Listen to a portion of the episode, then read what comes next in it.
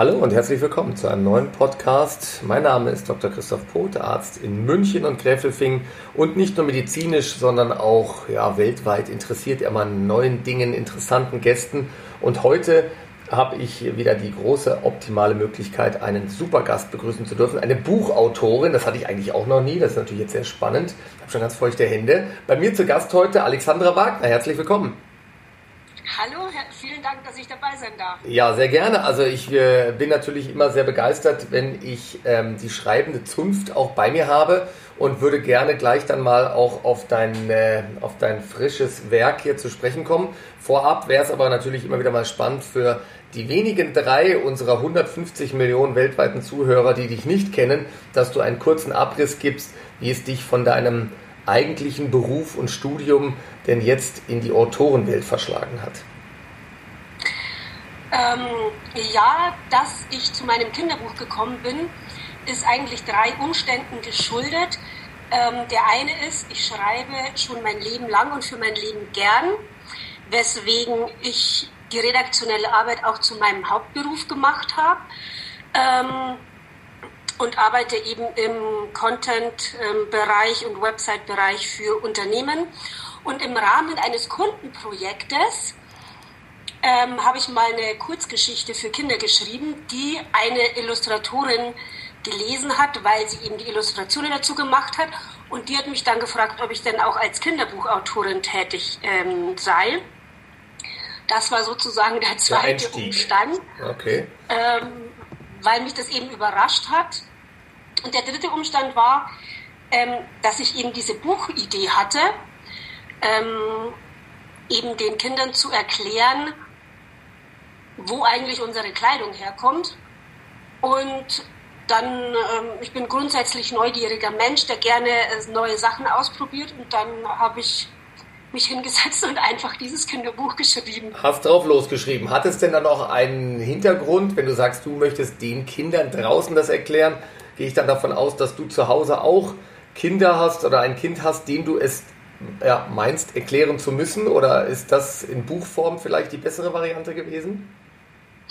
Also ja, ich habe einen Sohn, aber ähm, so der Anlass war jetzt nicht, dass ich irgend, also mein Sohn ist noch in der Grundschule, da ist das Thema Bekleidung noch nicht ganz so wichtig.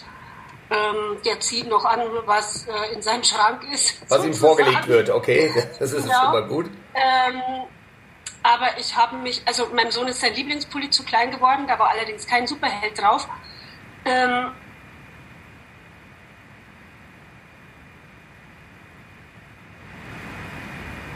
Jetzt haben wir die Verbindung kurzfristig nach Tokio verloren.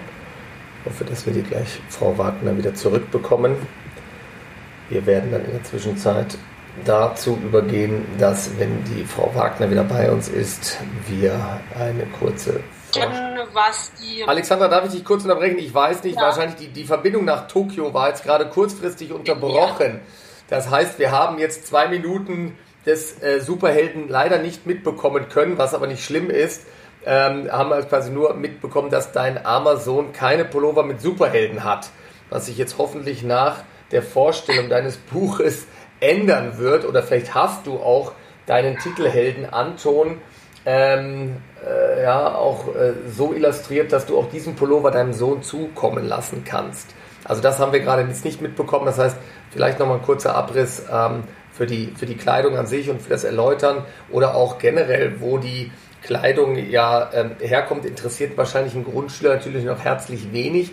Aber was war jetzt so die, die Intention oder wen willst du, wen wolltest du jetzt zuerst abholen mit dieser Idee, dass man mal sagt, hey, was ihr jeden Tag anzieht, ähm, ja, wisst ihr eigentlich, dass, wo das herkommt, denn dass das jetzt nicht alles leider aus einer deutschen Produktion kommt und dass eben auch Rohstoffe dafür verwendet werden, die natürlich auch kostbar und knapp sind. Ähm, ja, natürlich schon Kinder, weil die Kinder im Grundschulalter sind künftige Konsumenten, die eben künftig Kleidung kaufen werden. Und ich denke, das Grundschulalter ist eines, wo die Kinder noch interessiert sind, ähm, irgendwie interessierter als Jugendliche und wo man, also Kinder möchten gerne Sachen lernen und Sachen erfahren und wissen und die Welt verstehen.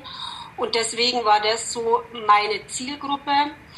Ähm, aber natürlich äh, die textile Lieferkette interessiert es die Grundschüler nicht so. Deswegen hatte ich das eben in eine Superheldengeschichte verpackt, damit man eben Action hat und gleichzeitig aber ähm, das Wissen vermittelt wird, wie denn so ein Pullover hergestellt wird, was da alles dahinter steckt, wie viele Menschen ähm, beteiligt sind. Das ist ja ein wahnsinnig komplexer und globaler Prozess, ähm, den sich keiner, also auch nicht die Erwachsenen, ähm, bewusst machen, wenn sie sich ein Kleidungsstück kaufen. Vielleicht am allerwenigsten die Kinder früh genug sensibilisiert. Ja, das ist richtig. Ähm, kannst du denn mal kurz, ja, verraten kann man es doch schon, ich bin ja immer ein Freund der Inhaltsangabe, kannst du uns denn mal Antons geheime Reise mit äh, Paul Pulli mal erklären oder mal kurz durch die Story durchführen? Das muss ja vielleicht nicht das Finale verraten werden, weil wir wollen ja schon auch noch dass die Kinder und Erwachsenen selber lesen oder vorlesen, aber so einen groben Abriss, worum geht es denn bei Antons Reise? Ähm, also es geht darum, dass sich der Anton fragt, wo denn eigentlich sein Lieblingspulli herkommt. Daraufhin erwacht der Superheld auf seinem Pulli zum Leben und nimmt den Anton mit zu den unterschiedlichen Stationen, die er als Pulli während seiner Entstehung äh, durchlebt hat, sozusagen. Aber nicht chronologisch, also nicht von, vom Baumwollfeld äh, bis zum Kleiderschrank, sondern rückwärts. Also vom Kleiderschrank ins Warenlager, wo er war, ähm, dann in die Konfektionierung nennt sich das, wo der Pulli eben zusammengenäht wurde. Ähm, eben alle Stationen bis zur letzten Station, die dann eben das Baumwollfeld ist, wo eben ähm, ja, der, der, der Paul Pulli gewachsen ist als Baumwolle.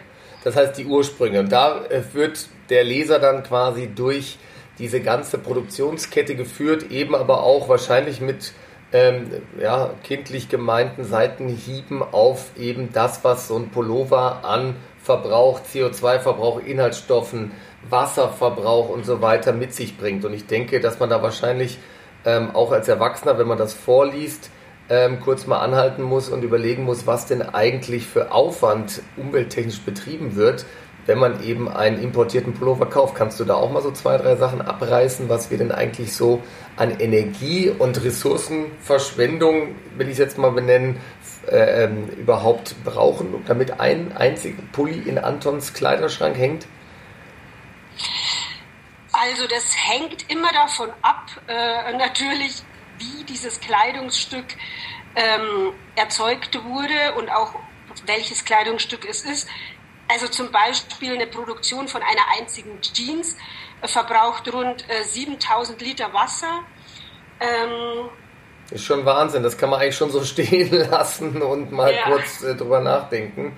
Was ja heutzutage auch, wir hatten ja vor wenigen Wochen den Tag des Wassers, ähm, eigentlich ein totaler Wahnsinn ist, ja, wenn man sich das mal ja. überlegt, dass diese Ressource an sich ja schon sehr kostbar ist Vielleicht ja. denkt man dann noch zwei, dreimal selber drüber nach, ähm, ob es jetzt dann wieder was sein muss, was man vielleicht doch schon im Schrank auch hängen hat.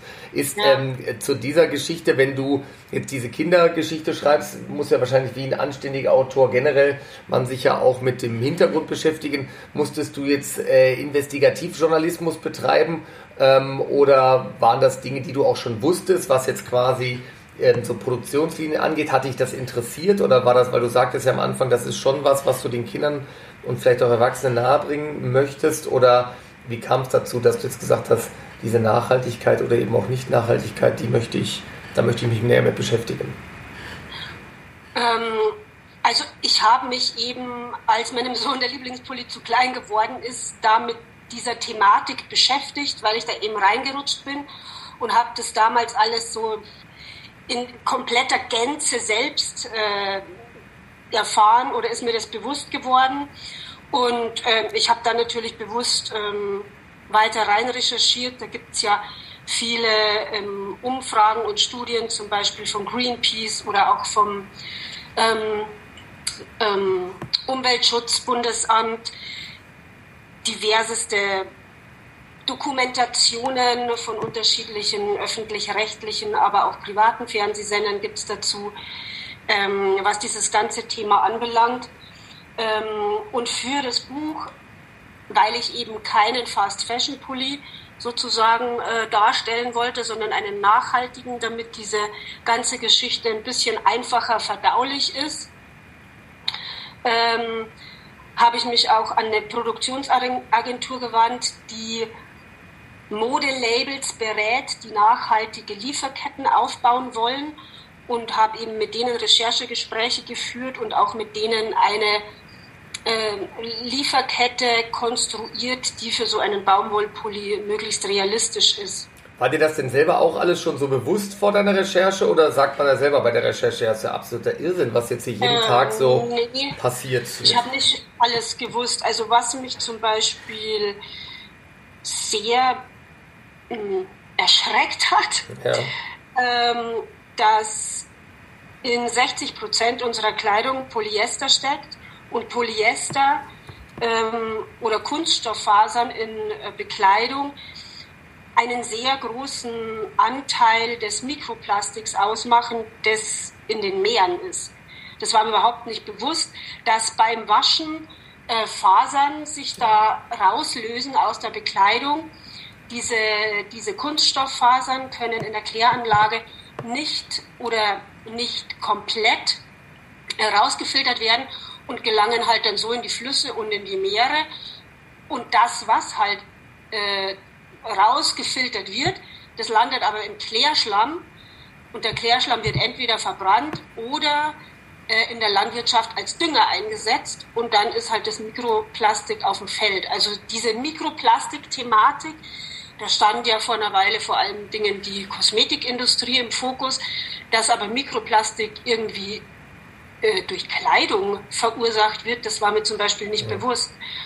Und seitdem achte ich auch ähm, ganz extrem auf die Etiketten in den äh, Kleidungsstücken, wenn ich was neu kaufe, ähm, dass da eben wirklich äh, kein Polyester drin ist, der Elastananteil so gering wie möglich, ähm, um das eben zu vermeiden, weil mittlerweile sind so Polyesterklamotten die erkennt man auch gar nicht mehr als solche auf den ersten Blick, so wie das früher war, sondern die schauen von, schauen von der Qualität aus, ähm, von der Qualität her und auch so von der Haptik her sind die ja so ähnlich wie Baumwolle. Ja. Deswegen. Ähm, das ist natürlich ja, wieder die, die Frage mit Angebot und Nachfrage natürlich auch, wenn der Konsument es einfordert, wird es natürlich dementsprechend auch anders produziert oder auch mit anderen ähm, Ressourcen. Deswegen sollte man ja tatsächlich selber überlegen, okay, was braucht man eigentlich? Und auch von ja. den Klamotten an sich muss man sich natürlich auch mal überlegen, dass äh, klar es einmal die Inhaltsstoffe sind, wie du gerade gesagt hast, die ja dann auch wieder in irgendeiner Form, ob es jetzt über übers Klärwerk vom Feld oder auch generell über die öffentlichen Flüsse und Seen und Meere, die kommen ja auch wieder damit zurück zu uns und in uns. Und genau. ähm, da kann uns ja auch nicht dran gelegen sein, weil das natürlich für unsere Gesundheit auch alles ja. andere als optimal ist. Und auch die Menge an sich, allein in Deutschland, haben wir schon so viel Kleidungsstücke, da können wir irgendwie das ganze Universum mit versorgen, ähm, ja. mit dieser Produktion. Und ähm, da ist es, glaube ich, auch ganz gut, dass man jetzt vielleicht auch mit Hilfe von so einem Buch frühzeitig anfängt, ähm, Erwachsene und Kinder auch dementsprechend zu sensibilisieren. Das finde ich, äh, find ich auch einen ganz, ganz interessanten und wichtigen Punkt. Ja. Jetzt hast du dieses Buch Die magische Welt der Dinge genannt. Mhm. Damit lässt man sich natürlich Freiraum, wie bei Harry Potter, noch diverse Fortsetzungen auf den Markt zu werfen, weil Kleidung und auch die Produktion und äh, die äh, äh, Paul Pulli Herstellung ist ja der erste Schritt. Kann man denn schon wissen, erfragen und sich vortasten, bevor es die Weltöffentlichkeit erfährt, ob du einen zweiten, dritten, vierten Teil planst und um welche Thematik da es sich handelt? Ähm, ja, ich äh, plane schon den zweiten Band, beziehungsweise der ist schon äh, in der Mache und wird im Sommer diesen Jahres erscheinen. Ähm, der zweite Band wird Das Geheimnis von Henrietta Handy heißen. Oh, da vermuten wir schon, worum es geht. Um Smartphones, die ja bei Kindern äh, bereits im Grundschulalter sehr beliebt sind und äh, die auch nachhaltigkeitsmäßig etwas problematisch sind. Schön umschrieben und gut formuliert, wobei wir bei unseren Kindern tatsächlich es schaffen und geschafft haben, es noch nicht im Grundschulalter zu implementieren, aber die digitale Welt schreitet voran. Das sieht man ja bei uns beiden, indem wir uns hier über einen Zoom-Call mit entsprechender ja. Technik auch unterhalten und das soll man auch gar nicht und kann man auch gar nicht aufhalten, aber es ist natürlich hochinteressant, wenn man sich dann mal die Produktion eines Handys anguckt. Und da können wir natürlich dann auch schon gespannt sein, was uns da ähm, erwarten wird, ähm, was natürlich die einzelnen eher seltenen Metalle und so weiter angeht, die ja auch irgendwo her produziert werden müssen. Und ich finde, da ist es auch ganz wichtig, die Gesellschaft zu sensibilisieren, wie du das dann wahrscheinlich machen wirst im Herbst, ähm, dass es viele, viele Menschen auf der Erde gibt, die für uns diese Luxusartikel oder die, die Grundzutaten für unsere Luxusartikel produzieren unter wirklich katastrophalen Verhältnissen. Ähm, ja. Mit Bezahlungen, die gar nicht den Namen verdienen. Und ähm, auch das stößt dann hoffentlich bei unseren Hörern vielleicht auf einen Widerhall. Ähm, nur man muss halt irgendwie gucken, ich glaube, eine hundertprozentige Nachhaltigkeit ist schwierig, auch für uns beide wahrscheinlich. Ja, also ich meine, bei äh, Smartphones, also ich habe mit ähm, einem Gründer ähm, vom Unternehmen Shiftphone gesprochen, die ja ein möglichst nachhaltiges Smartphone produzieren. Aber selbst der hat gesagt, 100% nachhaltig bei Smartphones ist schlichtweg nicht möglich, weil dem Markt die Transparenz fehlt. Also schon bei den Metallen zum Beispiel. Es ist unglaublich schwierig, ähm, nachvollziehen zu können, ähm, aus welcher Grube jetzt ja, mal ja, so, so, muss man sagen, ja. Ähm, die Metalle kommen, welche Arbeitsumstände das da waren und so weiter. Ähm, aber die versuchen eben so weit wie möglich ähm, ihre Telefone reparierbar zu machen, dass man sie auch selbst reparieren kann, weil ein großes Problem, wie bei der Bekleidung ja auch, ist bei Smartphones auch, dass die Leute sich viel zu schnell neue Geräte kaufen, obwohl ja. die alten Geräte noch funktionieren. Und ähm, ja, Oder je eben, weniger man ja. konsumiert, umso weniger wird die Umwelt belastet und umso mehr könnte man auch Menschen bezahlen, weil ja dann könnte man ja auch den Preis für jedes einzelne Ding höher machen. Ähm, aber aktuell ist unsere Gesellschaft eben auf Masse getrimmt und ständig was Neues zu kaufen. Das geht ja zieht sich ja durch sämtliche Bereiche, durch die Kleidung, die genau. Technik und dann kommt Band 3 mit einem Geschwisterpaar wahrscheinlich vielleicht, kann ich dir das als Vorlage anbieten, wo es dann vielleicht um die Lebensmittel auch noch geht. Ja, vielleicht gibt es dann äh, ähm, Gerd Gurke auf seiner Reise durch die Plantagen dieser Welt. Also das würde mich auch sehr freuen, wenn der zweite Band genauso erfolgreich wird, dass du noch einen dritten hinterher schiebst, weil das sind Themen, ähm, die auch mich beschäftigen oder uns in der Praxis und auch mit der Ernährungsmedizin, aber auch natürlich auf anderen Wegen, die ich jetzt nicht so voll, ich bin jetzt kein kein großer Schreiber, ich bin eher der Mann des gesprochenen Wortes, deswegen freut es mich, ja. dass es Menschen wie dich gibt, die diesen Weg wählen und damit auch hoffentlich viele Leute erreichen und sensibilisieren. Irgendeinen Weg muss man wählen, weil solange wir in der Art und Weise und Geschwindigkeit konsumieren, ähm, wird problematisch. Aber es gibt ja erste Schritte, dass man eben auch diese Smartphones versucht wieder zu refurbischen, wie es so schön heißt, ja. dass man die immer so hernimmt. Und ich muss das auch sagen, klar ist das immer schön, wenn man da immer wieder, wir Menschen lieben ja Überraschungen und neue Sachen und Geschenke und wenn man dann wieder was Neues bekommt. Inzwischen muss ich sagen, vielleicht liegt das aber auch am Alter, ähm, dass man äh, im Prinzip eigentlich mit dem, was man hat, einigermaßen zufrieden ist, zumindest in, in unserem Alter und auch ein Handy mir jetzt nicht unbedingt mehr Mehrwert als telefonieren und fotografieren und ein bisschen hin und her Internetsurfen anbieten kann, als dass ich jetzt jedes Jahr was Neues bräuchte. Aber das haben wir beide als Einzelne nicht im Griff und deswegen freut es mich, ja. dass ähm, ja, du quasi in dieser Art und Weise auf dem Markt zu finden bist. Ähm, ja, ich bin dann gespannt im Herbst, ähm, ähm wie das einschlägt und ähm, hoffe da auch bei dir auf eine höchst positive Rückmeldung. Vielleicht hast du die jetzt auch schon bekommen, ich weiß es ja nicht. Äh, Papierkörbe oder vielmehr Wäschekörbe voll mit ähm, Briefen von Kindern vielleicht oder die, die ihren Pullover zum Wiederaufbereiten geschickt haben. Ich hoffe nicht, dass daraus jetzt ein unnötiges Business für dich entsteht. Freue mich aber sehr, dass ich dich heute hier bei mir zu Gast haben durfte und würde dich auf jeden Fall sehr gerne im Herbst wieder kontaktieren, ähm, damit wir mal über das Handy reden können. Dann nehme ich vielleicht auch mal einen meiner Söhne mit in den Podcast ähm, damit die auch mal sehen, dass der Papa nicht nur irgendwas erzählt, was sie mir nicht glauben, sondern dass es Menschen draußen gibt, die denen das wirklich in einer Kindergeschichte erzählen können. Ich bedanke mich ja, bei dir, gerne. Alexander Wagner, und ich hoffe, wir sehen uns im Herbst und ich wünsche dir alles Gute und weiterhin viel, viel Erfolg. Ähm, übrigens, ach klar, als nebenbei, es wird sicherlich auch, weil wir gerade von digital reden, natürlich auch dein Buch in einer Digitalvariante geben, oder? Nehme ich an. Äh, ja, gibt es schon. Es gibt ja? schon E-Book. Allerdings nur ähm, bei Amazon. das nicht. ist in Ordnung, diese Werbung dürfen wir machen, das passt. Wobei es auch nichts äh, gegen ein schönes Hardcover-Buch wie deins ähm, gibt. Ich finde, es hat immer was, so eine schöne Haptik, wenn man so ein Buch ähm, in der Hand hat. Da bin ich ja auch noch von der 1.0-Generation mit den Seiten. Das hat einen Geruch, das fühlt sich nach was an.